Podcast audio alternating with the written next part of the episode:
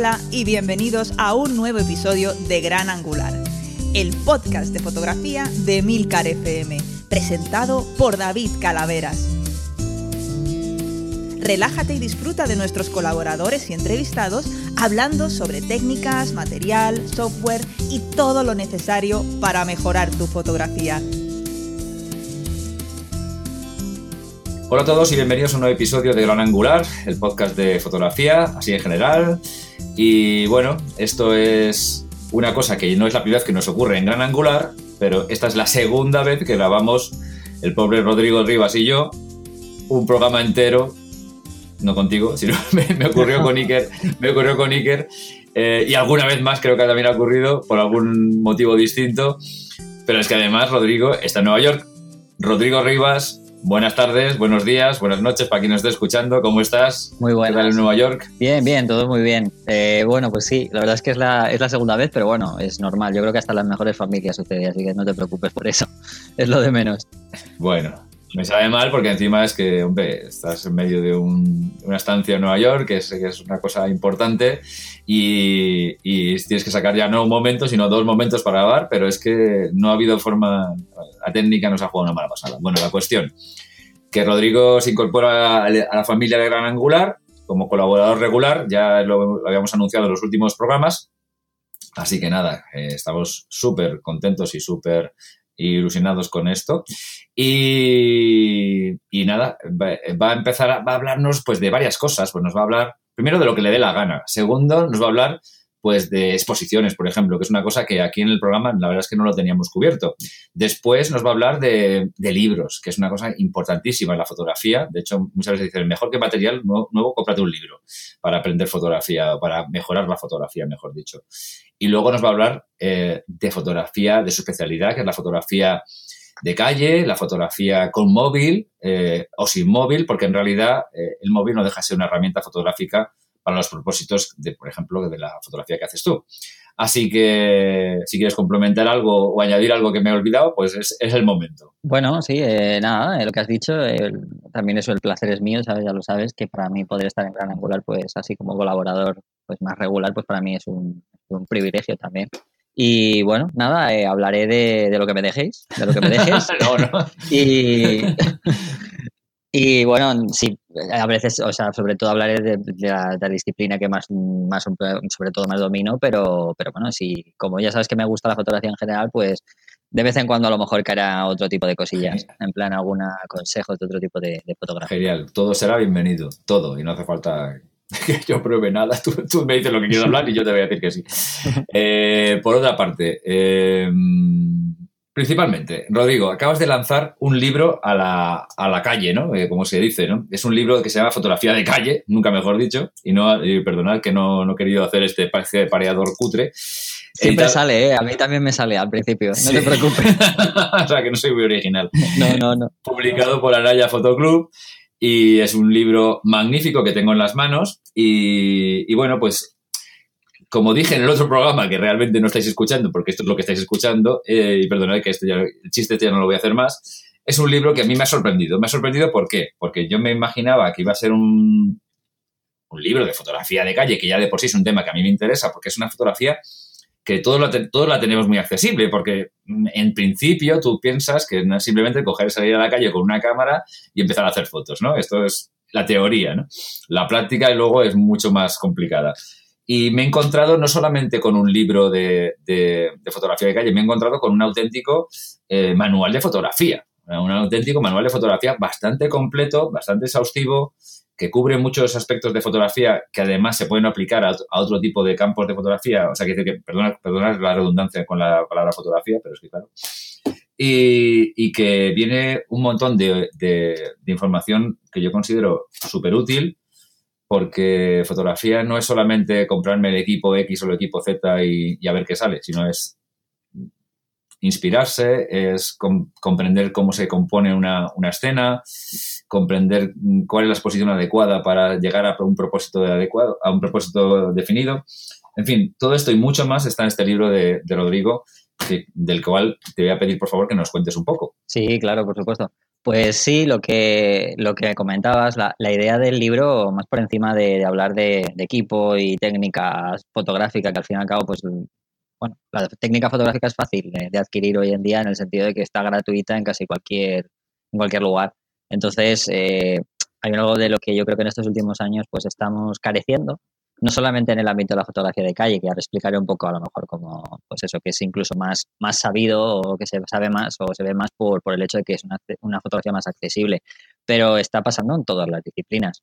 Y es sobre todo que estamos dejando de lado eh, el, el punto más psicológico, el punto más emotivo, el punto más narrativo de la imagen y nos estamos centrando tanto, tanto, tanto en, la perfección de la imagen, de la calidad de la imagen llamada, o sea, desde una perspectiva tecnológica que al final yo creo que, bueno, pues está todo el mundo eh, como loco con me compro el último modelo de cámara, me compro el último objetivo o esto da, es súper nítido o no.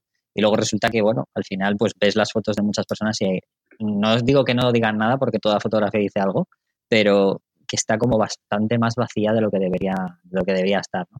Entonces, bueno, pues eh, el libro lo he, lo he intentado estructurar desde un flujo de trabajo, pero sobre todo un flujo de trabajo más orientado a, al ojo, a, mejorar y a entrenar el ojo fotográfico en la fotografía de calle. O sea, sí que es verdad que, como has dicho tú, sirve para, para, para muchos otros tipos de fotografía si lo extrapolamos, pero no te vas a encontrar, a ver, no es un libro en el que te vayas a encontrar solamente técnicas para, de fotografía genérica. creo que bueno, eso lo has visto tú. Sobre todo. No, era mi propósito tampoco dar una. una, no, eh, era, te lo digo. Por ejemplo, yo es lo que es lo que te comentaba el otro día. A mí me gusta mucho, porque es mi especialidad, la fotografía de arquitectura y la fotografía de interiores de fotografía de interiores en un libro de, fotografía de calle sería extraño, muy extraño, la verdad. Pero bueno, siempre hay, siempre hay dominio de la luz que para los interiores es clave y sobre todo de, las diferencias de exposición que también se producen en una calle, ¿no? Lógicamente. Pero, por ejemplo, la fotografía, tú en, tu libro viene implícita la fotografía de arquitectura de alguna forma, no la fotografía de arquitectura desde el punto de vista más técnico, sino de la fotografía de arquitectura desde el punto de vista un poco más eh, voy a decirlo, emocional, por decirlo de alguna forma, que al fin y al cabo una buena fotografía de arquitectura debe tener un poco las dos cosas, ¿no? Debe ser técnicamente perfecta, pero luego también debe tener una, parte emocional, algo que transmita, como tú bien has dicho, y eso es lo que yo encuentro en tu libro de utilidad para mi, para mi especialidad. Claro. Eh, otras en otras especialidades, pues desde retrato hasta pasando por paisajes o cosas de ese tipo, un libro como este te va, te va a complementar, te va a ayudar, ¿no? Porque es que la fotografía de calle en la calle te puedes encontrar casi de todo, ¿no? Y eso es un poco también lo que...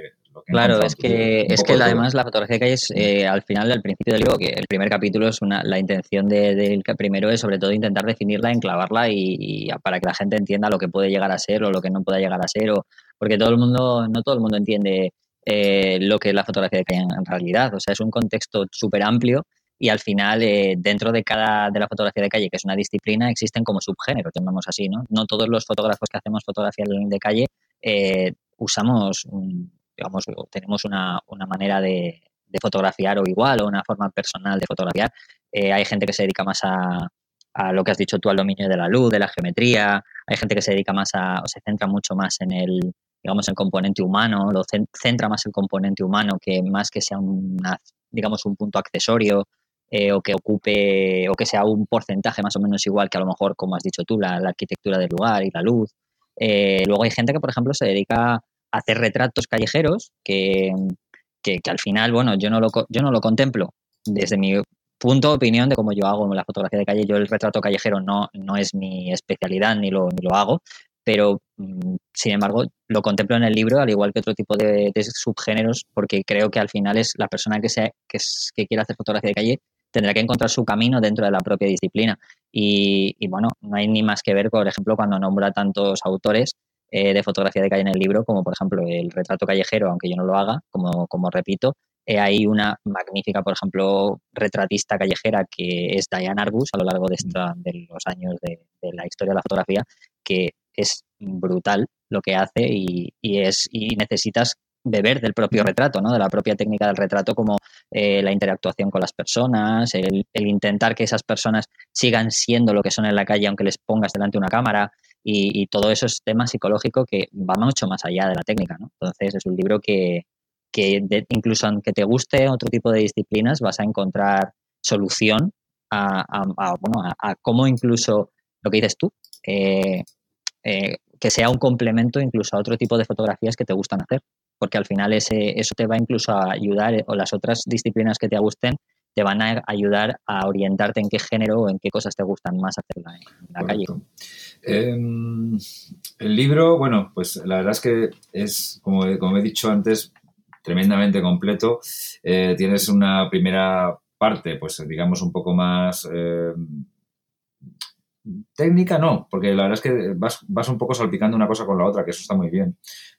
Primero la captura en la calle, su contexto más amplio, o sea que es, imagino que es el contexto más general de lo que es la fotografía de calle preparación mental y... Sí, eso es lo que estaba... Lo hablando, sí. Es, lo que te explicaba un poco, sí, un poquito de historia, un poquito de saber que definirla dentro del, contexto y pues qué elegir muchas veces entre el blanco y negro y el color y, qué aspectos tener en cuenta. Y eso para está es, muy, es muy valioso, Rodrigo, porque yo que me he leído algunos y tengo aquí delante además unos cuantos libros de fotografía, muchas veces te encuentras con, con grandes decepciones. No quiero, por supuesto, no voy a mencionar ningún, ningún libro y todos son valiosos en su medida, pero a veces te encuentras libros que tienen títulos muy grandilocuentes como em, fotografía super guay. ¿no? Es que no quiero decir nada porque si digo algo ya, alguien va a decir. Ya estás dando pistas. Ya estás dando pistas. Fotografía no sé qué, fotografía no sé cuántos, que te hacen entender por el título del libro que leyendo ese libro vas a mejorar tu fotografía. Y luego te das cuenta, cuando tienes el libro en las manos, ya te lo has comprado y empiezas a, leerlo con una cierta, un cierto detenimiento, que en realidad te están hablando de qué cámara comprarte y paso seguido cómo retocar las fotografías en Photoshop o Lightroom. Entonces, no te hablan nada del proceso creativo. Nada de, cómo afrontar una, una, fotografía, nada como de cómo realizar un, plantear un, hasta, un, no sé, no de decir proyecto, porque eso ya quizás estamos hablando de otra cosa, pero de cómo mm, afrontar cualquier tipo de fotografía, incluso me da igual que sea paisaje, que sea retrato, que sea, simplemente dice, no, no, pum, no sé qué, pum, pam, pum, todo. Claro, y de repente luego te encuentras el día que vas a hacer las fotografías y lo que dices tú, yo, tú has sido muy generoso, porque tú eres una persona, por lo que, por lo que te conozco, bastante generosa. Eh, pero, eh, sin embargo, yo no estoy de acuerdo contigo en una cosa, que dices, no todas las fotografías dicen algo, no, todas las fotografías no dicen nada, no, dicen algo. Yo, yo, tengo unas cuantas muestras de que no todas las fotografías dicen algo. Te voy a enseñar unas cuantas fotografías de aseos y yo ya ves cómo no van a decir ni pío. Pero, pero yo, yo, que alguna vez, muy pocas, me ha, dado por salir a la calle y hacer cuatro fotografías y luego llego a casa y pensando incluso que tengo algo medianamente valioso y las veo y digo, anda chico, anda chico, dedícate a lo tuyo, que es total.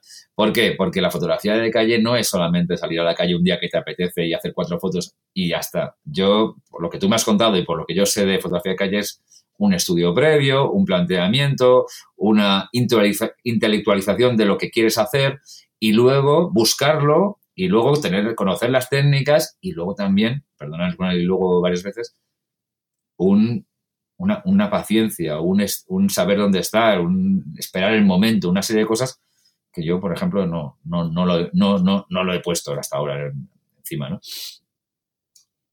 Eh, sí, es lo que, sobre todo, mira, en el capítulo 4, 5 y 6, que son capítulos que son prácticamente el grueso del libro, donde más, donde más énfasis le he hecho, porque son, son, son digamos, los capítulos más, eh, más enfocados en recursos, recursos, composiciones, técnicas asociadas, eh, no técnica fotográfica como en plan eh, el ISO elegido, el enfoque, eso no. Eh, que eso, eh, todo eso también hay partes, o sea, partes explicadas en algunas de, las, de esos recursos. Pero ahí es donde, donde yo creo que está el grueso del libro en el que conseguir con ese tipo de, digamos, técnicas o recursos, conseguir esa narrativa, conseguir entender el por qué es importante eh, hacer todo eso que has dicho de preparar la escena, de entender por qué hay que esperar, de ser. Porque hay mucha gente que se piensa que la fotografía de calle aparece y ya está. O sea, tú vas dando vueltas y aparece sin más. Y eso no es cierto. Por eso decía lo de que hay varios subgéneros dentro de la propia disciplina. Hay gente como, por ejemplo, Bruce Gilden, que es un fotógrafo que, bueno, pasea por las calles de, Nueva York, de por donde, por donde estaba yo, eh, cerca de, pues eso, se va por la zona de, Wall Street, del Midtown y demás, y planta su, su ya sabes, mete un flasazo y, lo que hace es capturar a las personas. Bueno, pues eso es un, un tipo de fotografía de calle que él, más que pensar aún así tiene un, digamos, un pensamiento previo de, de, qué tipo de personas puedo llegar a encontrarme. Porque claro, si yo voy por el Midtown, más me voy a encontrar a gente pues con un nivel a lo mejor o turistas o gente más con un nivel cultural o digamos de, de, pues eh, diferente, ¿no? Que si me voy, por ejemplo, a la zona más arriba de Harlem o, zonas más de Bronx. Pero más allá de eso, eh, ahí no existe tampoco una, o sea, una preparación previa del lugar, de, ver la luz que existe y demás pero eso existe, o sea, eso hay. O sea, Cartier-Bresson, por mucho que la gente dice lo de el momento decisivo, ese momento decisivo que, Cartier-Bresson decía muchas veces estaba preparado. Y cuando digo preparado no me refiero a que él prepare la escena como un fotógrafo de estudio, sino que él veía la luz que había a lo mejor a una hora y decía, vale, eh, componía, eh, componía la escena en, por el visor y decía, vale, ahora necesito que pase cierta persona por aquí. Y hasta que no pase cierta persona por aquí, porque va a hacer este tipo de sombra, eh, no disparo, no me muevo de aquí a veces ocurría eso, otras veces eh, paseaba y sí podía hacer lo que hacía Bruce Gilden. Pero por regla general la gente está muy confundida. que no se piense que, eh, que Cartier-Bresson decía, oh, pasó por aquí de repente, eh, hasta, ya está, lo que, lo que he visto, ¿no? O sea, muchas veces la escena sí que está ahí, pero la persona adecuada no. Y necesitas esperar. O la persona adecuada, o la, o, la persona, o necesitas una persona que pase a una distancia eh, más cercana o más lejana ¿vale? O sea, eso es así. y, por eso es, es, hay, que, hay que tener en cuenta todo eso. Y en el, en el capítulo 4, 5 y 6, pues se ven cosas como eh, cómo es el uso de la yuxtaposición, el entender el fondo, la relación entre el fondo y, la, y el primer plano, eh, entender el color, cuando, pues eso, en, el, en el sentido de qué colores son, son mejores y, y llaman más la atención o deberían eh, digamos, tener, eh, deberían estar en la escena o la colocación de los elementos o incluso si te gustan las personas, más centrarte más en las personas, pues atenderte, por ejemplo, a qué gestos realizan, cuando, eh, cuando fotografiar en el momento del gesto, si hay que hacer cierta ráfaga o no para según qué posición llevan, si hay que, pues, por ejemplo, siluetas, cuándo es mejor hacerlas o no, cosas de ese estilo que no tienen nada que ver con una velocidad de obturación o, o tienen que ver, pero se comentan muy por encima. Y, ahí en el libro, por ejemplo, pues eso, en, cada, en, el, cada, en ese capítulo, cada recurso, eh, lo que hago es, eh, cojo una, aparte de explicar el recurso, cojo una foto mía que está, en el que está explicado, aplicado ese recurso y hablo de ella, eh, pues, pues de todo, no solo técnicamente, sino hablo de lo que sentí en ese momento, cuento la historia de esa foto desde el momento que se hizo hasta que la foto pues se terminó, digámoslo así, y luego hago que el lector eh, se pueda hacer partícipe y aprenda de ese recurso con, un con unos ejercicios al final. Eh, creo que eso es muy importante, creo que eso carecía, eh, no estaba en muchos libros de fotografía de calle, los, pocos que hay en, ahora mismo a la venta en castellano y, me parecía una muy buena idea no solamente contar mi vida, mi historia y mi experiencia, que eso también es una situación que falta ¿no? en los libros, que el autor que hable, pues hable también desde su experiencia, no desde una no que hable aquí un rollo técnico que lo puede copiar en cualquier sitio, sino que también el, además que el lector pues eh, pueda llevar algo. Además de todo esto que, estás comentando, que yo creo que es la sustancia clave del libro, que es, eh, porque es que, es lo, insisto y vuelvo a insistir, que muchas, eh, es que lo fácil es lo otro, sinceramente, porque lo que tú, como tú bien has dicho al principio de, del, del programa, la técnica que, que, cuesta adquirirla y que es muy variopinta y hay muchas formas de, llegar a un mismo sitio normalmente a nivel técnico y, luego controlarla y, todo esto es súper importante para la fotografía de hoy en día, más la fotografía digital, eh, tanto a nivel de pre, o sea, que decir, en la calle haciendo, haciendo la fotografía con la cámara en la mano, como de post en el ordenador. Sí que es verdad que en los procesos eh, los procesos creativos están muy, difícilmente explicados en ningún lado. Entonces, entonces, esta es la sustancia del libro. Pero es que además, es que, es que además, esto también es importante, tú tienes otro alarde de generosidad al ponernos en el libro eh, un, un, glosario lleno de, lleno de nombres y de, y de, y de indicaciones para, por ejemplo, eh, saber cuáles son los fotógrafos de calle en los que podría inspirarse, que también es importante porque... Eh, a ver, no nos vamos a, sorprender ahora en ninguno que muchas veces lo que es eh, inspiración es muchas veces ver lo que hace otra persona y, bueno, pues intentar o emularlo o interpretarlo a tu, a tu forma, ¿no? Que yo es una cosa que he hecho toda la vida, o sea, que, yo no me, mm. no me voy a, en, mi, en, mi, en mis en mi especialidad, pues yo veo lo que hacen otros fotógrafos y hay cosas que me gustan, intento, intento llegar a un sitio parecido, luego, lógicamente, cada uno le da al final su, su propia interpretación. Y luego, además, también tienes un, par de, capítulos bastante eh, originales, por decirlo de una forma, que serían el de inspiración eh, y motivación, que hablas, por ejemplo, de cosas como de la música, con una lista Spotify eh, súper interesante que te puede servir en el momento de hacer fotografía de calle para ponerte a los cascos y darte una vuelta por la calle, que eso también es importante porque eso te lo comenté el otro día y a veces cosas la sensación de que repito las cosas, pero claro, es que la gente no lo ha escuchado. Que es que hay páginas del libro que son todas tus fotografías y ya sabemos que eres muy buen fotógrafo, porque además de ser buen escritor, eres muy buen fotógrafo y y, es que me suena a música, es una cosa bastante curiosa, que es una cosa que no me pasa con mucha, con mucha fotografía. Pero es que hablas de pintura, hablas de literatura, hablas de cine. Entonces, todo este tipo de cosas es verdad que forman parte de la, de la fotografía, porque la fotografía es, está inspirada pues, por, la, por, la, por la literatura.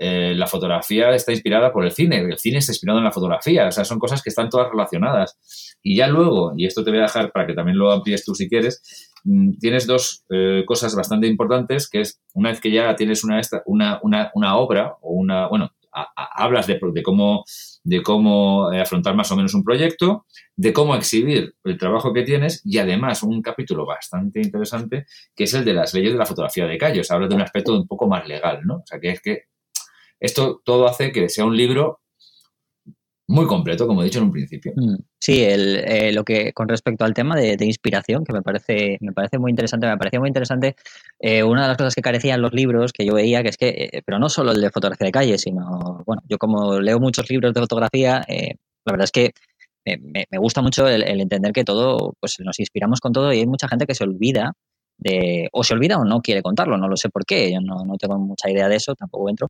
pero eh, solamente se habla simplemente de que para inspirarte tienes que conocer autores, como tú has dicho, y es cierto, es obviamente es la base, ¿no? Si la fotografía es fotografía, pues te tienes que inspirar en otras personas que hagan lo mismo que tú, en el sentido de la misma disciplina. Pero es que mm, nadie yo le he visto tanto, más que solamente enumerar de una manera así como muy rápida o, nombrar, eh, sin meterse más de lleno en, en, esas, en esas otras disciplinas artísticas, como por ejemplo el cine, eh, en este caso yo, hombre, no he, puesto muchas hojas sobre ello, he puesto un apartado, pero es un apartado en el que, bueno, pues he intentado hablar del motivo del por qué creo que es importante el cine e incluso he dado una lista de directores de fotografía que creo que es interesante para podernos inspirar porque los planos y demás. Luego también la pintura, porque creo que es que al final la, eh, fotografía se creó de la pintura. Entonces eh, yo me inspiro muchas veces en muchos, fotos, en muchos pintores, en, ¿cómo se llama esto? El de los italianos del claroscuro, por ejemplo, de Caravaggio, Tintoretto. Y, la, literatura también es como la gran olvidada, ¿no? La gran olvidada que muchísima gente piensa, ¿no? Como no es una, no es una disciplina visual, igual que la música, son como que las dejan apartadas porque piensan que no te puedes inspirar por algo que no ves. Y al final resulta que tanto la música como la, literatura creo que son dos ramas muy importantes de inspiración justamente por lo que falta en la fotografía, que, o sea, como falta ese aspecto mm. visual, tendemos a no poder copiar algo. Porque, a ver, eh, está muy bien el copiar, pero hay algo que, que, ayuda, cuanto más necesitas algo porque no está, eh, lo que haces es darle más a tu imaginación. Cuando tú lees un libro, bien se sabe que el que sea novela, de aventuras, no sé qué, todos tendemos a, imaginarnos esas escenas que leemos, pero estoy seguro que si lo tuviésemos que dibujar o ponerlo en un, lienzo, eh, ninguno dibujaría la misma escena exactamente igual por muy bien descrita que esté por el escritor o, lo que sea, ninguno lo haría igual. Y con la música es igual. Aunque todo nos suene de una manera muy parecida, ninguno estoy seguro que colocaría las cosas o le daría esa misma eh, emoción real. Entonces creo que era súper importante ese, capítulo eh, con todo esto, con incluido la lista de Spotify que has dicho y nombrar de autores también de la literatura. Y, el, y luego, por supuesto, en ese propio capítulo está unas cuantas cosas para ayudarte a motivarte a seguir adelante y que, pues, muchos consejos y demás sobre esa motivación cuando, cuando baja o cuando crees que estás haciendo siempre lo mismo y no te apetece fotografiar. y la parte de los fotógrafos, de las listas de fotógrafos, de, libros de fotografía de calle, que creo que eran súper importantes, ¿no? Y, bueno, ahí hay, hay, mucha, mucha, digamos, mucha información para alguien que quiera aprender. Ese capítulo está lleno, lleno, lleno, lleno de referencias. Y, bueno, el, lo que sí que me, e, en el capítulo de, siguiente, que es el de, el de selección, llamémoslo así, edición, la parte de selección o edición primaria antes de hacer la postproducción, eh, que es que esto te lo, esto lo comento porque también lo hablé el otro día contigo, pero es que me gusta muchísimo comentarlo porque creo que es súper importante, eh, que es cómo seleccionamos las fotografías. Muchas veces en todos los libros o en muchísimas personas que he ido a, he ido a ver talleres y demás, solamente hablan del proceso de elección de fotografías cuando ya las has hecho, basándose en lo que tú quieres pero no solamente, pero no basándose en un aspecto emocional y lo que va a repercutir en el espectador, qué tipo de imagen. Y ahí Em, he puesto, creo que una de las cosas más que más de lo que más orgulloso me siento en el libro de haberlo cogido de un, de un gran de una persona muy buena en esto que es em, em, Juan espérate lo diré Juan Reyes que es de que es el director de, del, del, festival de fotografía de calle de Miami que además se dedica al tema de la psicología del mindfulness mm. y, y, habló de un, de un término que se llama fricción cognitiva, que la fricción cognitiva, bueno, eh, los que compren el libro lo verán porque está muy bien escrito en el sentido de, cómo está bien explicado y demás, eh, se divide por niveles y dependiendo de qué tipo de emoción genere esa imagen o cómo de sencilla sea a los ojos de alguien que entiende de fotografía o no entiende, habrá una imagen que, eh, digamos, tenga más retención o menos retención en las personas. Para que nos hagamos una idea, eh, las fotografías que todo el mundo, eh, tú hago, yo hago una fotografía, por ejemplo, aquí en Nueva York de la, del Empire State y todo el mundo se siente identificado con ella y directamente gusta. ¿no? Es una fotografía que todo el mundo, tanto en tiendas de fotografía de calle como que no, va a, va, digamos que le va a encantar, ¿no? Por el hecho de que es algo sencillo, reconocible y, fácil. Es una fotografía simple, en el sentido simple no de hacerla, sino simple de, de que no tiene elementos muy extraños. Pero luego eso se pierde muy rápido en la memoria de la gente porque estamos muy acostumbrados a ver eso. O sea, la, costumbre nos hace que nos guste, pero inmediatamente lo olvidamos. No, no. Entonces, la fricción cognitiva se basa en, eso. Entonces, está súper explicado en el libro, eh, con un cuadro además, he hablado sobre los niveles de ella, y es súper interesante para alguien que quiera, que cuando haga muchas fotos en la calle, entienda además eh, cómo seleccionarlas, no desde una perspectiva, eh, como yo digo, de ah, esta imagen es bonita, esta me ha quedado bien técnicamente, sino desde un aspecto más emocional con respecto a la persona. Entonces creo que eh, va mucho más allá que de, una cosa normal. Es que además, perdona, en un, en un mundo donde estamos saturados de imágenes, la, que una fotografía tenga capacidad de retención es clave, porque es que daros cuenta que a ver, tú, por ejemplo, haces mucha fotografía en Nueva York porque pasas parte de tu tiempo en esta ciudad, ¿no? Y vives parte de tu tiempo en esa ciudad. Pero ¿cuánta gente está en Nueva York haciendo continuamente fotografías? Entonces, eh, digamos que tus fotografías, además de, eh, ya de por sí ese lienzo maravilloso que es en Nueva York para la fotografía de calle, tengan un, gancho especial, algo, una, algo que, hace, que, que empuje a esa retención, a, esa, a ese impulso que emocional totalmente que, que, hace que una persona diga esta sí, esta no, esta sí, esta no, es clave. Porque es, que es verdad que si, tú, te pasas todo el día viendo fotografías en Instagram, pues es verdad que muchas veces y haces, coges una, una parrilla, esta es una galería donde vienen las fotografías en, en, un dadito de, de, de unos milímetros que tengas esa capacidad de saber y saber esos recursos para saber llegar hasta ahí es clave, ¿no? Yo es que lo veo totalmente clave en este mundo en el que estamos hoy, ¿no? Hace unos hace 20 años era otra cosa, pero ahora mismo es la clave. Eh, claro, por eso, a ver, eh, no, no, hemos hablado del capítulo 3, que es el que decías tú, que es un poco más de técnica y de cámaras, porque que quiero, que, quiero decir que hay un capítulo sobre eso, porque que verlo, entre comillas, pero no hablo de, no, hay, no, hay, no, prácticamente no hablo de marcas ni nada, hablo de modelos para saber qué tipo de modelo, a lo mejor de cámara, en plan si es reflex, mirrorless, móvil, eh, eh, compacta, si es bueno, pues pongo un poco mis los pros y los contras que veo en función de mi experiencia personal para pues para determinado tipo de fotografía, porque como digo, en fotografía de calle depende también el género al que tú quieras tratar, pues a lo mejor hay una cámara que te puede venir mejor o peor para una cosa.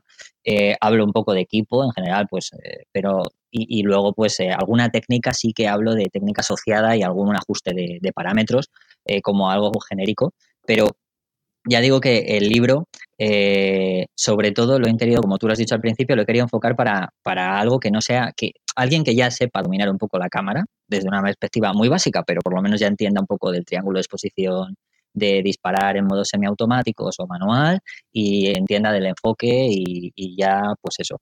Y se explican cosas pues como pues, técnicas más asociadas pues a disparar desde el pecho, cómo coger mejor la correa, por ejemplo, desde a lo mejor si la ponemos en, el, en, la, en la, muñeca, eh, eh, los ajustes de más o menos que hay que tener al principio cuando sales en función de qué tipo de luz haya.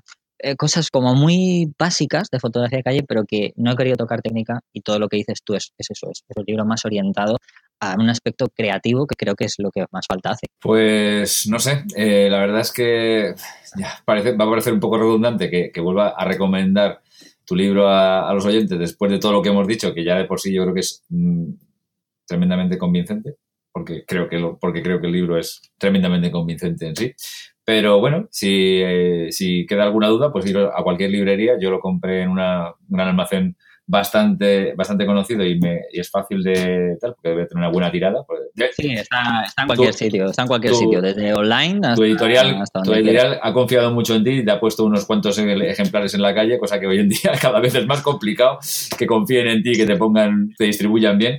Y, y bueno, pues no os vais a arrepentir, de verdad os lo digo. No os vais a arrepentir. Pero es que además. Bueno, eso espero, eso espero.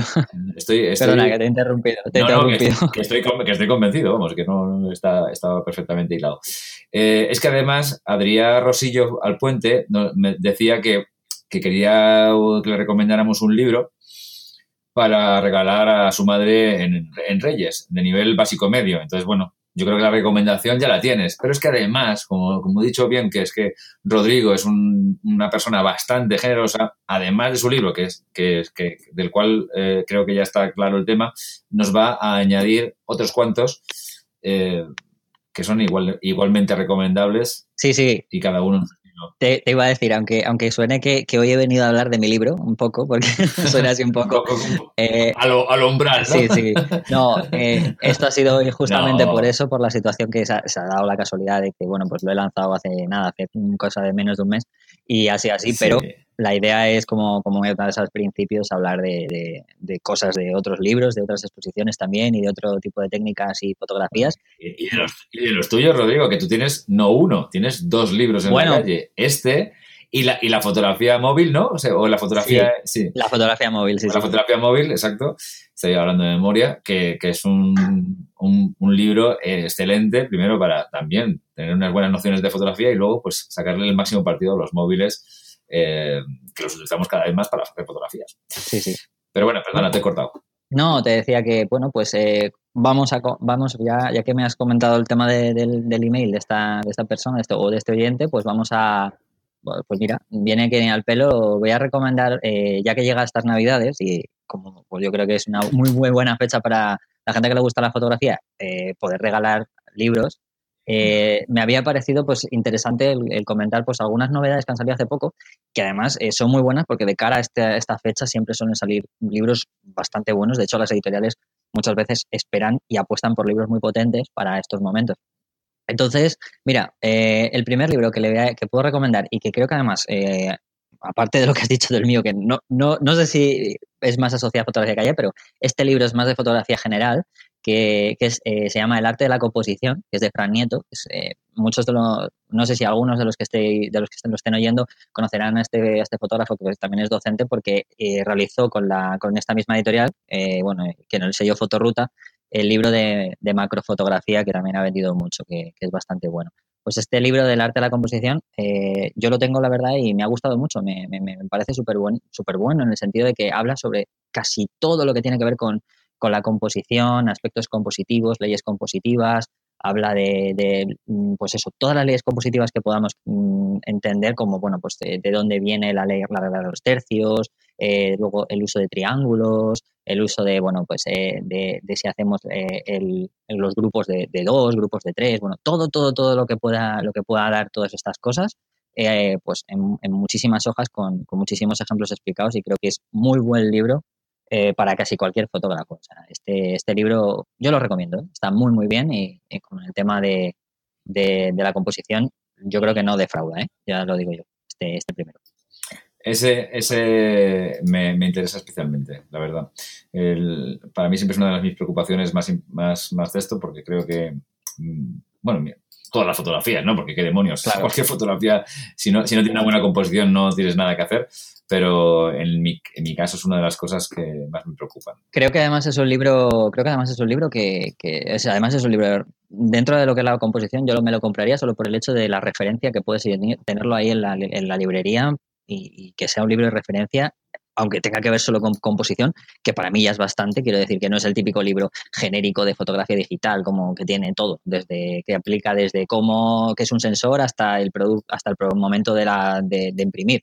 Pero creo que este libro, o sea, yo lo tendría en mi librería como referencia, sobre todo si me interesa mucho el tema compositivo. Es que una, una, una mala, una fotografía mal hecha de forma técnica en el sentido de ISO alto velocidad incluso un poco movida y tal y cual, pero con una composición eh, impactante. Es, puede ser una buena fotografía, puede ser una fotografía incluso muy buena, Mm. pero una fotografía con mala composición difícilmente es una buena fotografía de ninguna forma. Entonces, yo muchas veces que la gente me dice, ¿qué cámara me compro? Y sabes que es una persona que no, tiene ni papa de fotografía, le mm. siempre digo, pero tú aprende bien lo que déjate, deja la cámara para el final, que para, con lo, cualquier cosa que tengas te va a valer en principio. Y luego ya, no, es que Sí, sí, es que es para mis hijos, ya, pero tus hijos quedarán monos si sabes hacer bien las fotografías y luego, y la composición es la clave, o sea, bueno, la clave, la clave es todo, pero una buena composición es súper clave, ¿no? Por encima, pues de la clave, es súper clave. Estoy de acuerdo contigo. De hecho, bueno, sabes que en mi libro lo, he puesto, lo he dejado muy patente. Bueno, y, ya como mm, me voy a ir a un, a un libro que también es de, de, de, Fotoruta, que lo han sacado también ahora, me voy a ir a un libro quizás más, más lleva, tirando a, la gente que pues, se quiere dedicar a la fotografía o quiere realizar fotografía de un modo más eh, profesional, pero sobre todo hacia un punto más personal, fotografía más personal. Que el libro se llama El Proyecto Fotográfico Personal, nunca mejor dicho, que es de Rosa Isabel Vázquez, que Rosa, es, Rosa, es, una profesora de... Eh, pertenece a, a, la, es la directora de la Escuela La Máquina que muchos a lo mejor, si vosotros eh, os digo el nombre, no, lo, no, no, sabréis quién es, pero ya si automáticamente suelto que es la mujer de, el, del, del, chico que ha, hecho los libros de Sin miedo al flash y Sin miedo al retrato, pues ya probablemente ya encajáis un poco más. Magníficos libros, por cierto, muy recomendables, también los tengo y son, muy, muy, interesantes también. Sí, la verdad es que son muy técnicos, sobre todo el Sin Miedo al Flash es muy técnico, pero bueno, es que claro, Sin Miedo al Flash tiene que ser muy técnico por narices, pero, pero es muy bueno, porque es verdad que a mí me gustaría dedicar un día un programa al Flash, que siempre he dicho desde el principio, tengo que dedicar un programa al Flash, me lo ha pedido gente y al final, pues por una cosa y otra no lo he hecho. La gente tiene miedo al Flash, ¿eh? Muchas la veces. Gente tiene, la gente tiene miedo al Flash, yo tenía miedo al Flash, yo, era, y bueno, ya cuando me decían un Flash manual sin TTL, decía, eso ya no me da miedo, eso ya me da terror. O sea, es, ah. como la momia Frankenstein y todo junto. Y sin embargo, luego es la chorrada, eh, no, es la chorrada más gorda y a veces tienes, a veces es más o menos desafiante el tema, pero, pero aún así es una bobada. ¿sabes? Es comprender unas cuantas cosas y luego, bueno, pues, en fin, no, voy a extenderme. Eh, no, pues. Son recomendables también. Pues, eh, pues sí, son muy recomendables y bueno, es, ella la, la, autora de este libro, que es la mujer, pues lo que digo, de, de, Josito, que es el autor de los libros que hemos dicho. Pues nada, es un libro muy recomendable para eso, para entender, eh, llevar tu fotografía a un nivel un poquito pues más personal, pero con, con, mucha más cohesión. Pues lo que hemos hablado al principio sobre el tema, cuando estábamos hablando de mi libro, el tema de eh, narrativa, una idea, macerarla, entender eh, eh, qué es lo que queremos contar, a quién se lo vamos a explicar, quién deberían ser nuestros receptores, mm, cómo mejorar esa creatividad. No es un libro de 300 páginas, es un libro extenso. No es para, como digo, no es para cualquier persona que quiera hacer fotografía. No se lo recomendaría a alguien que quiera hacer fotografía como hobby, que, que se quiera ir los fines de semana a hacer fotos al campo, por ejemplo, ni mucho menos. Pero sí que alguien que desde un punto más personal pues quiera que era, digamos, eh, ya adentrarse en proyectos fotográficos en, desde de cualquier ámbito, o sea, desde cualquier ámbito, desde series fotográficas hasta, hasta pues no sé, mismamente fotografías que tengan que ver con, con escritos, con libros. Eh, sea, es, es creativamente y más artísticamente, digamos, es un libro muy, muy recomendable. ¿eh? Yo, la verdad es que este en principio, fíjate, me gusta ser, muy sincero con estas cosas. Este en principio me interesaba un poco menos, porque la verdad es que me decía, bueno, sí es que, pero es que luego el otro día me acordé que tengo un proyecto fotográfico. Es, que es un proyecto fotográfico un poco cutre, pero es un proyecto fotográfico. Y digo, pues este libro también me puede interesar. Porque, claro, a lo mejor ahora mismo, en este momento, para mí es inabordable ponerme un proyecto fotográfico, pero el día de mañana, que a lo mejor por una cosa o por otra tenga, encuentre el espacio para hacerlo, pues eh, yo es verdad que no tengo ni idea, y soy muy claro, ¿eh? no tengo ni idea de cómo abordar un proyecto fotográfico y, y tener una, pues ahí, lo tengo. Pues ahí lo tienes, ¿eh? y está muy, está muy bien. Además es otro libro, otro libro de referencia, rollo para, pues sobre todo esto, este libro está muy bien, por ejemplo, para estudiantes, para estudiantes de fotografía que estén estudiando foto para, pues este libro es, es, es esencial, o sea, yo lo digo, de verdad, ¿eh? es bastante esencial porque al principio cuando no entendemos muy bien, eh, estamos comenzando, nos, nos dejan, nos dejamos inundar siempre por todo el mm. tema de técnico, de las cámaras y tal, y este libro yo creo que te, te ayuda un poco a, des, a desligarte ese, ese punto, ese rollo más técnico de la fotografía y nos lleva a ese punto Susan Sontag, ¿no? De este, de, de, que tiene hasta su parte ensayística, ¿no? De la fotografía que nos hace un poco pensar. Como digo, no es para todo tipo de personas. Por supuesto, la fotografía es un contexto muy amplio y hay espacio para todo el mundo. Pero, pero es muy recomendable este libro. ¿Qué más? A ver, eh, dejando un poco el aspecto ya, como no he hablado, estoy, estoy hablando más de libros, de que la gente pueda aprender un poquito más didácticos. Eh, quería hablar eh, de un libro que es Mil y un fotografías que hay que ver antes de morir. Este libro, que es de la editorial Grijalvo, es de este tipo de colección de, bueno, que ha hecho lo de Mil y una de canciones escuchadas antes de morir o Mil y un películas antes, bueno, lo típico. Correcto. continuación de este estilo.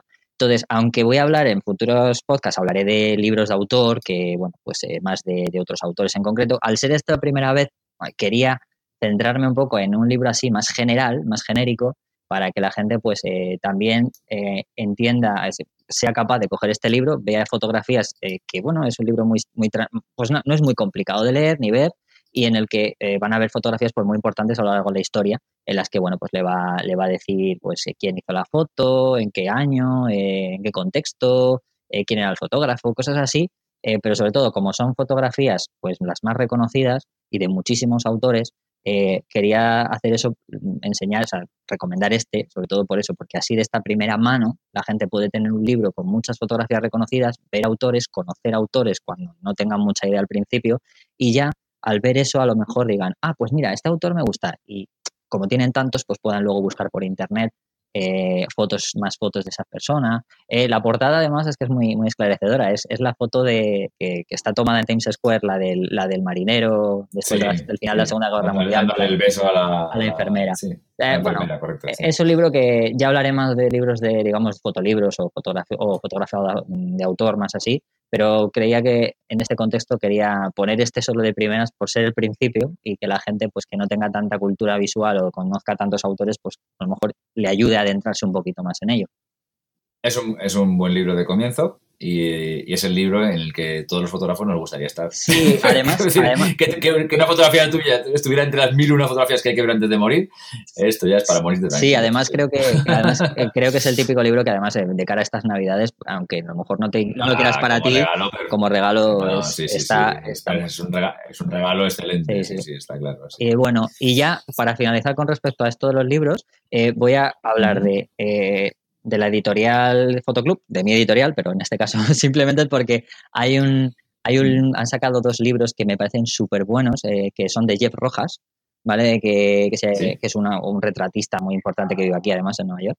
Muy, muy conocido. Eh, que es Fotografiar al hombre y Fotografiar a la mujer, que son dos libros distintos, pero voy a hacer especial hincapié al de fotografiar el hombre, porque la verdad es que es un libro que falta mucho en, fotografía. Estamos acostumbrados mucho a ver a, gente que pues habla mucho de, posados, de eh, fotografiar retratos, sí, pero siempre salen mujeres. Entonces, la fisonomía normalmente del hombre queda como un poco como un poco apartada y normalmente no hay estudios sobre cómo es mejor, qué tipo de luces, etcétera, pero desde una perspectiva como un poco ampliada, ¿no? Y este es un libro entero dedicado a dedicado solamente, por ejemplo, al hombre, en cuanto a muchos aspectos, desde qué luz usar, qué tipo de retratos le puede quedar mejor, qué tipo de poses, qué etcétera, etcétera, cosa que a mí me parece eh, muy interesante para la gente que haga retrato y moda, sobre todo, y, que quieran, pues eso, dejar ya de lado de tanto, de tanto fotografiar a una mujer, que obviamente ya sabemos que suele ser en fotografía lo que más se hace, sobre todo por tema de moda, pero oye, el hombre es, es una cosa que, que está ahí y creo que muchísimas veces por falta de información la gente no fotografía al hombre por justamente eso, por no saber por dónde cogerlo. Entonces creo que, que es un buen, buen libro de referencia. Sí, sí, sí, es, un, es un tema curioso este. Un día tenemos que hacer un debate con, con, gente mm. retratista del tema de fotografiar a los hombres, fotografiar a las mujeres, por qué se fotografían más mujeres que hombres. Es una cosa que, además ahora en estos tiempos que mm. corren últimamente, deberíamos sacarlo y ponerlo encima de la palestra, ¿no? Eh, creo que es importante, fíjate, creo que es hasta, hasta, importante, porque es verdad, eh, te ves te ves en redes sociales de fotografía, muchísimas chicas fotografiadas, está bien, no tengo, me parece fantástico, o sea, yo no, me parece fantástico hasta cierto punto, según cómo es la fotografía, pero bueno, me, puede parecer en general fantástico, pero poco retrato de hombre y, que tiene menos, menos éxito a veces a nivel de aceptación de redes sociales, ya me entendéis, likes, corazones y cosas de ese tipo, y esta es una cosa que me fastidia, es una cosa que me, siempre me ha fastidiado. No sé, no sé. Pues eh, sí, la verdad es que eso es un tema a tratar. Pero bueno, como digo, mira, con, cosas como esta. Ahora, ahora, mismo no, porque nos tiraríamos horas, pero, pero sí, que. pero es cierto que, bueno, por, cosas como estas empiezan, y eso es bueno, ¿no? Que Está claro. Incluso, que, se, que, incluso que sacan un libro sobre todo dedicado a eso, es, hay que, hay que, por eso me gusta hablarlo, ¿no? porque creo que es importante. Sí, sí, sí, es una, es, una cosa importante, es una cosa que además probablemente nos falte educación visual, de, de retrato masculino y creo que es un libro muy bueno, un libro muy bueno en todos los sentidos, en el sentido técnico y de aprender y de, y de, cómo hacer, afrontar este tema. También a mí me interesa, por ejemplo, especialmente, porque yo, mm, aunque no es mi especialidad ni muchísimo menos, me gusta el retrato y luego es que además me gusta, tengo de vez en cuando que retratar eh, gente y, la mitad, por lo menos 50-50 suelen ser hombres. Entonces, eh, saber cómo acercarme a ese tema es, es complicado complicado. Bueno, para mí es complicado cualquier retrato de cualquier, de cualquier, de cualquier persona, pero, eh, pero con los hombres a veces es muy difícil, porque no, también es verdad que tenemos una especie como de pudor a la hora de, posar. Las mujeres, algunas son más... No sé, les cuesta menos. Y sin embargo, los hombres parece que, ay, parece que, posar es como de, que no sé qué, me van a mirar raro, no sé qué, en fin, una serie de chorradas que, me encuentro a veces y, digo, pues mira, este libro me, podría venir fantástico también. La verdad es que todos los libros que estás recomendando me vienen muy bien, ¿eh? o sea que me voy a animar a, ir cogiendo los... Ahora, ahora llego al que, al que no te va a gustar, seguramente. Bueno, no, no, no, no, no, esto, esto es una recomendación que, bueno, eh, es, es, es, lo más, es el más nuevo de todos. Que es, eh, es el de el último de José María Mellado. Sí. ¿Cómo no? de José María, que te, eh, que es el de mis mejores técnicas y consejos, que a ver, eh, prácticamente es un libro que está más orientado un poco eh, al estilo Scott Kelby en el sentido de coger las mejores técnicas que tiene o asociado como ir dando pinceladas, rollo a solucionar problemas rápidos. No es un, no es un tratado como otro de sus libros, pero bueno, tampoco puedo decir demasiado porque es cierto que es tan nuevo que mm, solamente he podido leer algunas cositas y, pero bueno, es cierto que José María tiene detrás un bagaje importante y, como, bueno, como normalmente siempre hay muchísima gente que le gusta, pues bueno, eh, queríamos mencionarlo. Tampoco quiero, digamos, meterme mucho más de lleno porque me imagino que gran parte de las cosas que, que podremos ver en el libro, pues eh, también son cosas que habrá, que tendrá eh, gran parte de ello en otros libros. Obviamente ha incorporado alguna cosa, pero bueno, eh, que la gente que, digamos, es como una especie de recordatorio para la gente que le gusta José María, pues que sepa que va a sacar un libro ahora de cara a, estas Navidades ya. Está a principios de ya, a partir de ya lo tienen prácticamente, como quien dice. Fenomenal. Pues, pues recomendado queda y oye, sí, me puede interesar igual. Seguro, seguro que es un libro que, que, una vez puesto en la mano tiene un montón de sustancia y cosas interesantes que aportar. Yo creo que es, la mayoría de los libros son todos fantásticos, es verdad, y lo que vuelvo, a tu libro del principio, que es verdad que yo pedía algo como lo que has escrito tú, una cosa que también, además de, nos diera esas, esas, esas orientaciones a la hora de salir y realmente hacer, realmente hacer una fotografía. Y yo creo que con esto, con esto, y con esto eh, creo que hemos contestado a Adrián perfectamente, ya creo que tiene unas recomendaciones fantásticas y a todos los demás oyentes que seguro que algún libro de fotografía regalarán o les gustará que les regalen. Así que tanto como indicación como, como sugerencia les viene fantástico. Pero además de todo esto, Rodrigo, creo que nos vas a hablar de un, alguna eh, exposición y yo, que soy un, hombre mm, atento a este tema, aunque realmente voy a menos de las que debiera, eh, esto ah, siempre, se me escapan. Y fíjate que yo cerca de Madrid y eso me da mucha rabia, pero, pero bueno, a ver si me animas con lo que vas a contar ahora y con esto salgo de, salgo, salgo de mi círculo vicioso de, vicioso de trabajo. Te iba a decir, bueno, pues con la que te voy a, con la que te voy a recomendar, por muy cerca de Madrid que vivas, te va a dar igual. Porque te iba a recomendar, la, primera que te iba a recomendar, no, hombre, a ver, mi idea eh, ahora mismo en esta primera, en estas primeras que voy a recomendar, eh, es recomendar algo de Madrid y Barcelona. Sé que hay otros sitios en España que tienen grandes exposiciones, como por ejemplo en Bilbao o en Salamanca, en el, en el D2. Eh, conozco perfectamente. Lo que pasa que, bueno, de cara a estas navidades, como muchísima gente se suele ir, eh, suele ir a Madrid o a Barcelona, pues desde todo, desde pues, ver un poco la, la, Navidad en estas ciudades o ver, visitar a la familia y demás, pues había preferido en este primero, igual que he hecho con los libros, de coger a unos en concreto, más pensado también algunos para también un poco el tema del regalo, pues había pensado un poco en hablar solamente de estas dos ciudades, pero que no se enfade la gente que me está escuchando, que prometo que en las siguientes veces pues también voy a hablar de, otros, de otras zonas, que no, no hay ningún problema. Seguro. Eh, entonces, la primera que te voy a recomendar es de otra zona, pero simplemente porque estoy aquí y me gustaría ir a verla antes de irme, que, que es una... Muchísimas personas conoceréis a Stephen Shore, que es uno de los fotógrafos de, de, bueno, es una especie de fotógrafo de calle, pero un poco extraño, porque fotografía paisajes desde una perspectiva un poco conceptual también y demás pero es un referente en la fotografía de calle, llamémoslo así entre comillas, a color. Es de los primeros que incorpora la fotografía. Una trayectoria larguísima. Sí, esta, esta exposición solamente eh, la voy a poder, si puedo verla, eh, aquí está en el MoMA, ¿vale? En Nueva York. O sea, esta exposición eh, a la gente en España le queda un poco lejos, pero oye, si a lo mejor vienen como, como va a estar hasta, hasta, me parece que es hasta mayo, porque la han inaugurado hace poquito, pues bueno, pues eh, si pueden, si van a pasar por aquí o conocen a alguien que, va a estar por aquí y oye, pues le quiera dar el chivazo, eh, bueno, pues es una exposición, simplemente la voy a decir por encima así, que es eh, tiene que ver con gran parte de obra que ha hecho él a lo largo de estos años en todos sus formatos, tanto en carrete y tal, hasta fotos que ha hecho uh, con dispositivos móviles o dispositivos digitales que tiene hasta subidas en Instagram. O sea, le han, desde el MoMA le han dejado casi hasta la total libertad para poner un poco, un poco de todo. Y, bueno, la verdad es que no la he visto todavía, eh, lo, he visto ahora mismo, lo vi hace poquito cuando llegué, antes de llegar aquí, que sabía que iba, iba a inaugurarla y tengo ganas a ver si puedo acercarme antes de, irme. Pero bueno, yo la dejo ahí, aunque no, aunque no voy a meter mucho, pero creo que es una de las mejores exposiciones de fotografía que hay ahora mismo aquí en Nueva York. Eh, así que nada, esa es la primera. O sea, a lo mejor te da por coger un avión. ¿eh? Me, pilla un pelín complicado, pero bueno, oye, yo animado estoy, ¿eh? Animado estoy. si, tienes un, si, tienes un, huequecito tú por ahí, me acoplo.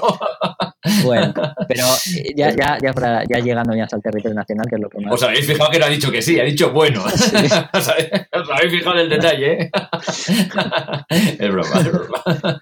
Bueno, pues eh, voy a empezar con Barcelona, que quiero, quiero recomendar una que se llama, es una, es una, una, perdón, a ver, una exposición de, de Joana Viernes que se llama Contracorriente, mm. que la verdad es que mm, me resulta me, resultaba bastante curioso. No la he visto, no he tenido suerte de poder de verla porque no está en Barcelona, pero es verdad que conozco bastante, mm. bastante algo del trabajo de esta, de esta fotoperiodista, que fue una de las primeras fotoperiodistas en España.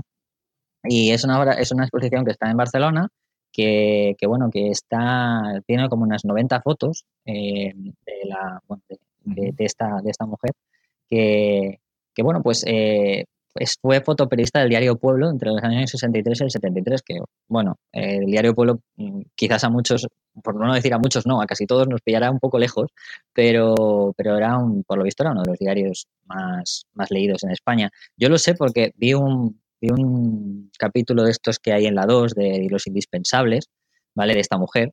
Y conozco más o menos parte de, la historia de esta mujer por eso, porque, porque resulta que, bueno, que lo vi y lo conocía. Pero es verdad que desconocía hasta ese momento quién era ella, había visto algunas fotos de ella.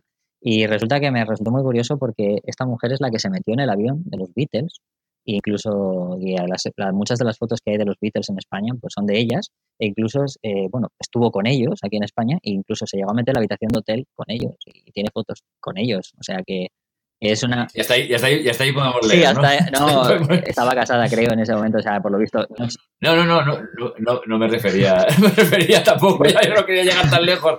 No, no, no, Pero vamos, que- como, como, como, como aquel, Sí. el fenómeno fan en aquella época, yo lo sé por, por, por gente que, no por mí, no soy tan viejo, pero, pero gente de aquella época me contaron el concierto de Barcelona en la Plaza de Toros como un acontecimiento y tal, y hubo un histerismo brutal, pues, y, y ocurrieron de todo tipo de, de historias y, y situaciones bastante curiosas, pues, bueno, ya, ¿qué, qué pas- qué pasaría a partir de ahí? ¿Por dónde se descolgó y cómo llegó y todas esas cosas? Pues ya sería otra parte de interesante de la- de la- del- del asunto, pero bueno, en fin.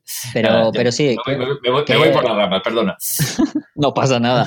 No, pero quería, en, en general contaba esto para, para que la gente entienda que es una, es una muy buena exposición porque es, bueno, ya decir que fue una de las primeras fotoperiodistas De España después de la posguerra, pues es, es bastante. Entonces, eh, vamos, no sé qué, no sé cuántas fotos exactamente todas, porque no conozco todas de la exposición, pero son 90. Y bueno, ya digo, vi ese episodio de, vi, ese episodio de eh, Imprescindibles de la 2 y mm, ya solamente por la historia que tiene de, que fue se fue a ayudar a su padre a, a- a fotografiar al campo, eh, al campo de fútbol y demás, eh, cuando era más, más joven, pues no sé, merece la pena solo conocer un poco la historia de esta mujer y seguro que sus fotos también. Así que en Barcelona voy a, voy a recomendar eso. Eh, y, y me voy a Madrid a recomendar pues un par de exposiciones, ¿vale? que una de ellas eh, creo que es la exposición ahora mismo más importante que tiene Madrid, ahora mismo, me refiero porque, bajo mi manera de ver, que es de, la de Magnum Hojas de Contacto, que muchos conoceréis el, eh, esta exposición por el libro que lleva que está editado por Blume y desde hace muchos años, eh, pues varios años, pues, eh, pues lo podéis comprar en, en cualquier librería. Y se basa en eso, se basa sobre todo en lo que podéis ver en el, en los en el libro de Magnum Hojas de Contacto, que la exposición está en la Fundación Canal. Y lo que es, pues eso, imágenes históricas de fotoperiodistas de la agencia Magnum, pero con, pues eso, también la propia imagen y luego a la- a su, al lado, pues la hoja de contacto de, ya sabéis lo que son las hojas de contacto. Si los que tengáis, los que tengáis una formación más digital y no entendáis de fotografía química, pues eh, la- la- las hojas de contacto eran eh, cuando se hacían varias imágenes, varias tomas, eh, al final era cuando se revelaba un carrete, pues se hacía un positivado chiquitito de todo ello y se podía ver ya positivado a un tamaño pequeño para poder elegir qué toma eh, era la adecuada, ¿no? Ah, más o menos. Pues eh, en eso ahí se puede ver, es es súper interesante, sobre todo eso porque se pueden ver cómo imágenes que son icónicas eh, a lo largo de la, de la historia de la fotografía, pues se puede ver al lado eh, lo, lo que podría ser toda la sucesión de imágenes anteriores y posteriores a esa toma, ¿no? Y, y cuál es la que se eligió al final. Entonces, creo que es una, es una exposición indispensable para los que estéis en Madrid que, que la veáis. ¿vale? Está, está en, hasta el 5 de febrero, o sea que todavía hay bastante tiempo para poder verla. Está la Fundación Canal. Tiempo, sí. Y, y quería hablar también de una que la han inaugurado hace poco, que, que, mm, está en el Círculo de Bellas Artes, a ver, eh, que se llama Ajá. Dreaming Corea, me parece. A ver si tengo, que, no sé si tengo el título aquí exactamente, pero la exposición va, es muy interesante, es de una fotógrafa francesa que, que, se, que se metió en Corea de- del, del Norte eh, y hizo fotografías en Corea del Norte eh, de, con, con la cámara escondida y con un, con un, dis- con un autodisparador, ¿vale? Eh, eh, se llama Korean Dreams, ¿vale? Eso es, no me salía exactamente. Y es de una fotógrafa, no francesa, perdón, es canadiense, ¿vale? Que la fotógrafa se llama Natalie Do- Doust y, y bueno, es según, según tengo entendido, es como, una, es como que invita un poco a la gente a, a reflexionar sobre la- lo, que, lo que realmente se sabe de esa, de- del pueblo norcoreano y de lo que realmente, de lo que realmente es. ¿no? Entonces, por lo visto, eh, y se metió ahí inspirada en, en- en intentar encontrar un poco más la verdad de, de lo, que era el- de lo que era Corea, porque estaba haciendo un trabajo eh, sobre, sobre un proyecto sobre mujeres norcoreanas que viven escondidas en China porque bueno, ya sabéis que hay mucha gente que está perseguida, por, que se ha escapado y está perseguida y tal. Entonces, a raíz de ese proyecto, que yo creo que me imagino hablaría con, hablaría con muchas mujeres chinas y demás sobre lo que habían vivido, o sea, perdón, norcoreanas, que cuando estaban allí en China, pues me imagino que lo que habrían vivido, pues eh, se decidió un poco a entrar y, y la verdad es que son fotografías, pues, eh, además como muy oscuras, las, las, las tiene como muy oscuras Eh, un, tiene como un tinte un poco nostálgico, así como amarilleandas. Y, y es, yo creo que, que le va a gustar a mucha gente. Está en el Círculo de Bellas Artes y la han inaugurado hace unos días, o sea que está hasta el día 28 de enero en, el Círculo de Bellas Artes. Y bueno, eh, creo que con respecto a Madrid hay algunas, ha habido, ha habido como, como tres que me da mucha pena no haberlas podido, bueno, las voy a nombrar, algo, pero, pero queda muy poquito tiempo, que dos de ellas, eh, una es de Manu Bravo, se llama Un Día Cualquiera, que, que es está hasta el domingo, 3 eh, de diciembre, que no, ya no queda nada. Pero es una pena, pero mm. si la gente la ha podido ver, que, que, por lo menos vea la página de Manu Bravo, si no lo conoce, que es un, un fotoperiodista, un fotoreportero de guerra muy, muy importante aquí en España y que, bueno, la, la, digamos que la muestra va sobre fotografías de los conflictos en donde ha estado, ¿no? sobre todo en Oriente Medio, que ha estado en Libia, Siria, Egipto, Irak, y bueno, eh, es un premio Pulitzer, eh, Manu Bravo, así que vamos, no sé si, si, les dará tiempo a ir a verlas, que está, está en la Neomodeja, ¿vale? Aquí cerca del Metro Pacífico allí. Pero bueno, es muy recomendable y si no, que vean su página web para que vean las fotos, ¿vale? Y la última, que es la, la exposición, es la de Wildlife Photographer of the Year 2017, que muchos habréis visto este, estas fotos, sobre todo, pues habéis visto si visitáis blogs y, y demás, pues hizo, pues hace un concurso, la gente se presenta. Y bueno, pues la exposición es de fotografía de naturaleza y, ha llegado pues a, Madrid, está hasta el 10 de diciembre y está en el Colegio Oficial de Arquitectos.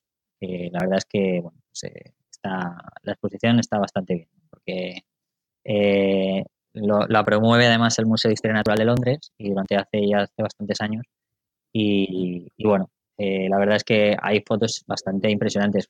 De hecho, una de las fotos que, que la componen creo que seguramente muchos la habréis visto, la reconoceréis, que es la del rinoceronte en el suelo con, con el cuerno que lo han, se, lo han, se lo han quitado, que está ahí con un flash. Una, de hecho, no sé si fue hasta incluso fue, fue, WordPress Photo también, uno de los premios de la WordPress Photo. ¿No saldrá el, el rey emérito por ahí? No, no, no, no creo. Pero es muy... este, es, es, el humor de Calaveras que no puede callarse, y, haces bien, haces bien. Así que, y eso es un poco lo que, lo que más o menos yo creo que está, son exposiciones que están bastante interesantes.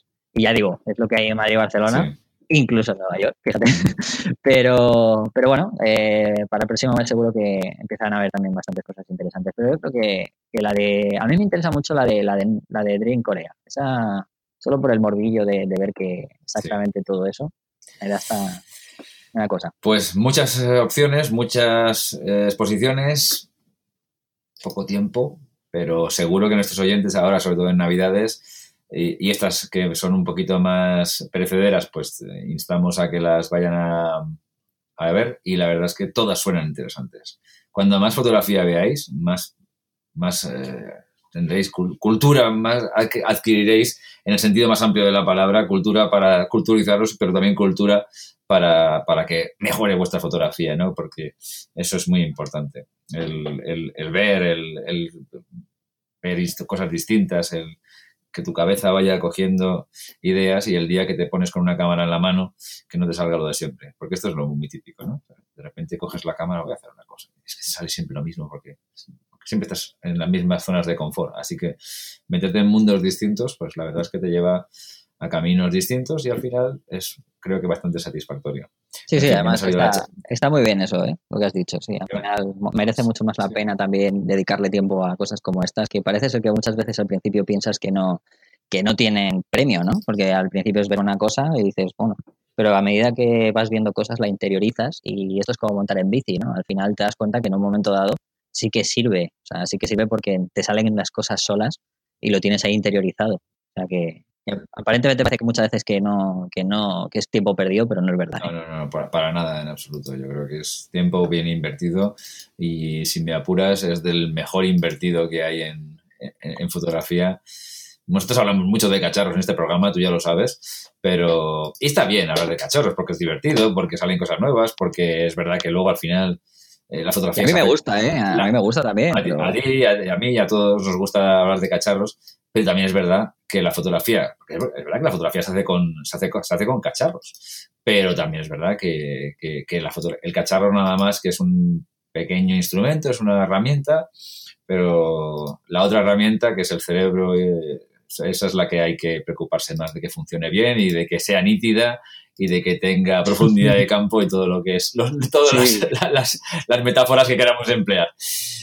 Perfecto, pues no quiero cortar eh, la comunicación con el otro lado de, del planeta Tierra, donde estás tú, sin decirte que muchísimas gracias, que bienvenido de nuevo, que es un placer, que nos das un, un espectro que no teníamos, un, lado del, del, este que no teníamos hasta ahora, y eso es muy de agradecer, y sobre todo los oyentes lo van a agradecer un montón, porque cuando más diverso sea el programa, más enriquecedor sea. Será, será perdón, eh, que, mal empleo los tiempos verbales.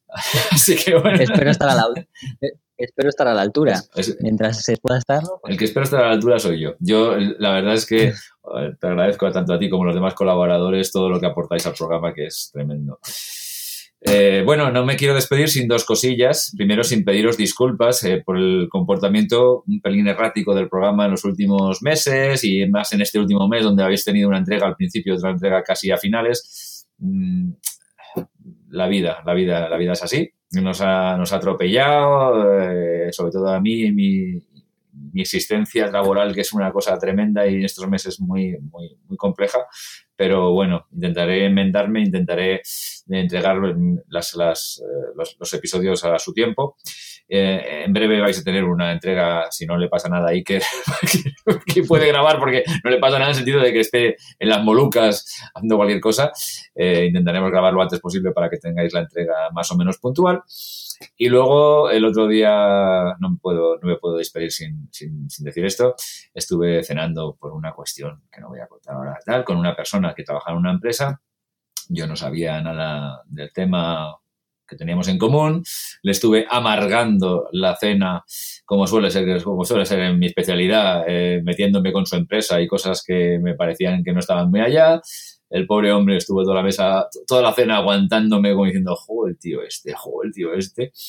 Y al final, por un de estas cosas raras, me dice, pero tú, tú te apellidas, a ver, no sé qué, pum, pum, pum. Bueno, resulta que era oyente del programa. en fin, la, para una vez que me encuentro con un, un, oyente del programa en persona, ah, es que yo sigo mucho, me enseñaste el teléfono donde está el player gran angular y qué puntería, ¿eh? Ay, qué cagada, por favor, este hombre, amargándole, ah, sí, sí, puntería, no, una puntería tremenda, amargándole toda, toda la cena al hombre y encima resulta que es un oyente de gran angular.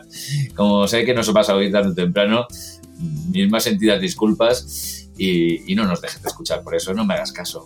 Los, los, los, los colaboradores ya merecen la pena por encima de, de mí y mis historias. Bueno, Rodrigo, pues nada, eh, un placer. Enseguida te volveremos a escuchar. Que tengas una estancia en Nueva York eh, fructífera y estupenda. Y nada, y a los demás también, pues que nos vemos, nos oímos enseguida. Venga, pues muchas gracias. Adiós a todos. Gracias por escuchar Gran Angular, el podcast de fotografía. Puedes dejar tus comentarios en emilcar.fm barra gran angular y si quieres, descubrir otros magníficos podcasts de nuestra red. Te esperamos en nuestro próximo episodio.